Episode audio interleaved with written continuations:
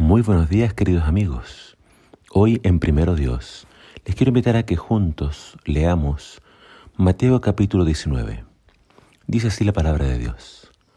Cuando Jesús terminó de decir estas cosas, salió de Galilea y descendió a la región de Judea, al oriente del río Jordán. Grandes multitudes lo siguieron, y él sanó a los enfermos. Unos fariseos se acercaron y trataron de tenderle una trampa con la siguiente pregunta. ¿Se permite que un hombre se divorcie de su esposa por cualquier motivo? Jesús respondió, ¿no han leído las escrituras? Allí está escrito que, desde el principio, Dios los hizo hombre y mujer. Y agregó, esto explica por qué el hombre deja a su padre y a su madre y se une a su esposa y los dos se convierten en uno solo. Como ya no son dos, sino uno, que nadie separe lo que Dios ha unido.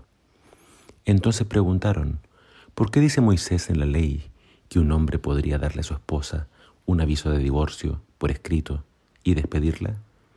Jesús contestó, Moisés permitió el divorcio solo como una concesión ante la dureza del corazón de ustedes, pero no fue la intención original de Dios. Y les digo lo siguiente, el que se divorcia de su esposa y se casa con otra, comete adulterio, a menos que la esposa le haya sido infiel. Entonces los discípulos le dijeron, si así son las cosas, será mejor no casarse. No todos pueden aceptar esta palabra, dijo Jesús. Solo aquellos que reciben la ayuda de Dios.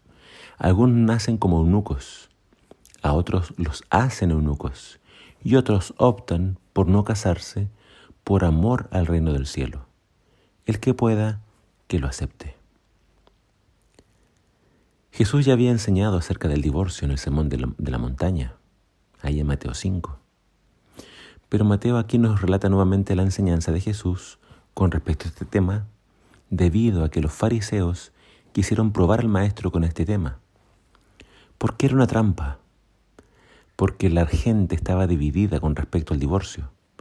Uno seguía las enseñanzas de Gilel, quien enseñaba que cualquier causa era válida para el divorcio. Otra escuela, la de Shammai, enseñaba que la única razón válida para un divorcio era la infidelidad, el adulterio. Cualquier respuesta de Jesús hubiera causado una división entre sus seguidores. Para responder, Jesús no cita ninguna de estas escuelas, sino que cita a Dios en la creación mostrándoles la intención original del Creador al instituir el matrimonio. El matrimonio bíblico es entre un hombre y una mujer. En el diseño original no había lugar para el divorcio.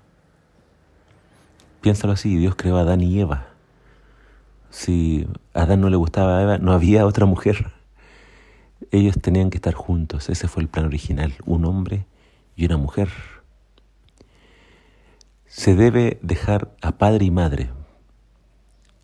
Adán y Eva no tenían padres todavía, eh, Dios era su padre.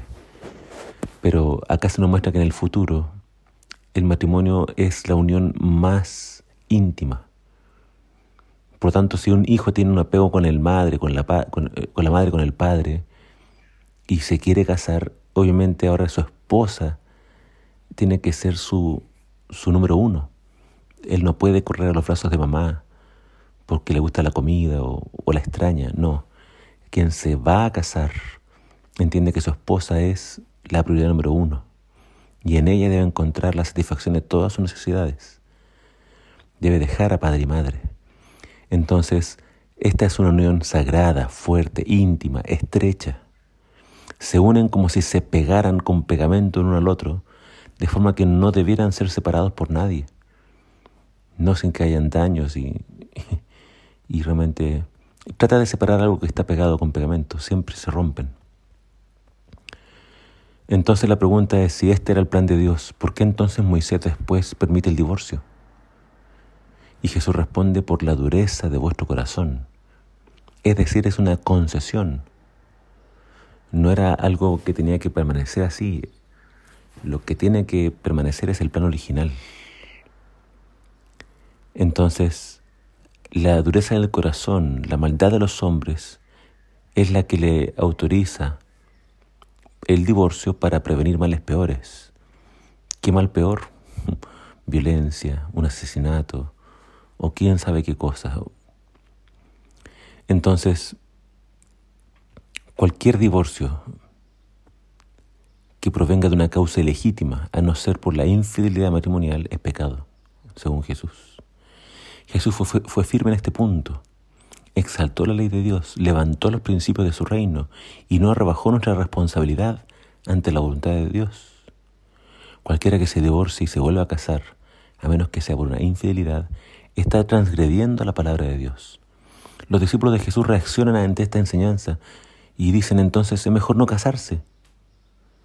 Dios fue el que creó el matrimonio. Él dijo, no es bueno que el hombre esté solo no es bueno estar solo. Pero acá Jesús nos dice que hay algunos que deciden estar solos. Pero dice Él que esto es un don que Dios otorga. Los dones no son universales. No todos pueden cantar bien, no todos pueden enseñar, no todos pueden predicar.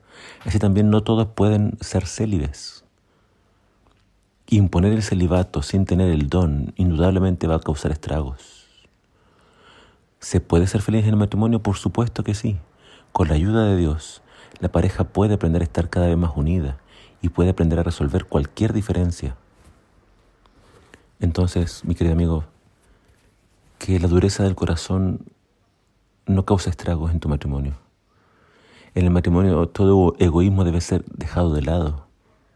Ya no eres solo tú, no puedes velar solamente por ti, debes velar por los intereses también de tu pareja. Ya no son dos, son uno piensen como uno, actúen como uno, que no hayan secretos, que no hayan cosas que los alejen, únanse, únanse en Dios. Que el Señor nos ayude a vivir juntos y en armonía. Que el Señor te bendiga.